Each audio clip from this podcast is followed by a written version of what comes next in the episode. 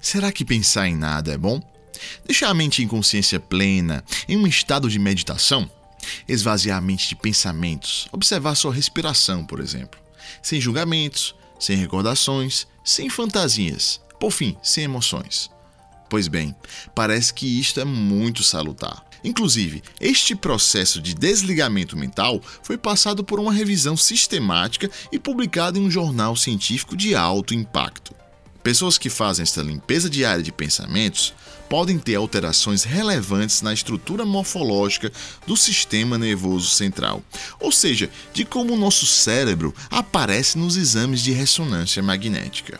Os achados foram significantes em áreas cruciais da nossa cabeça, como para a memória no hipocampo, para tomada de decisões no córtex cingulado, para emoções na amígdala, além de alterações importantes no córtex pré-frontal e ínsula, partes importantíssimas para a nossa consciência.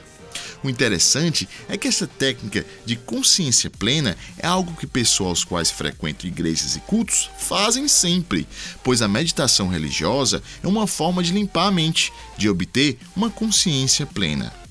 Pois é, não é que a ciência nos mostra que existe uma ligação profunda na religião, na meditação e no saber.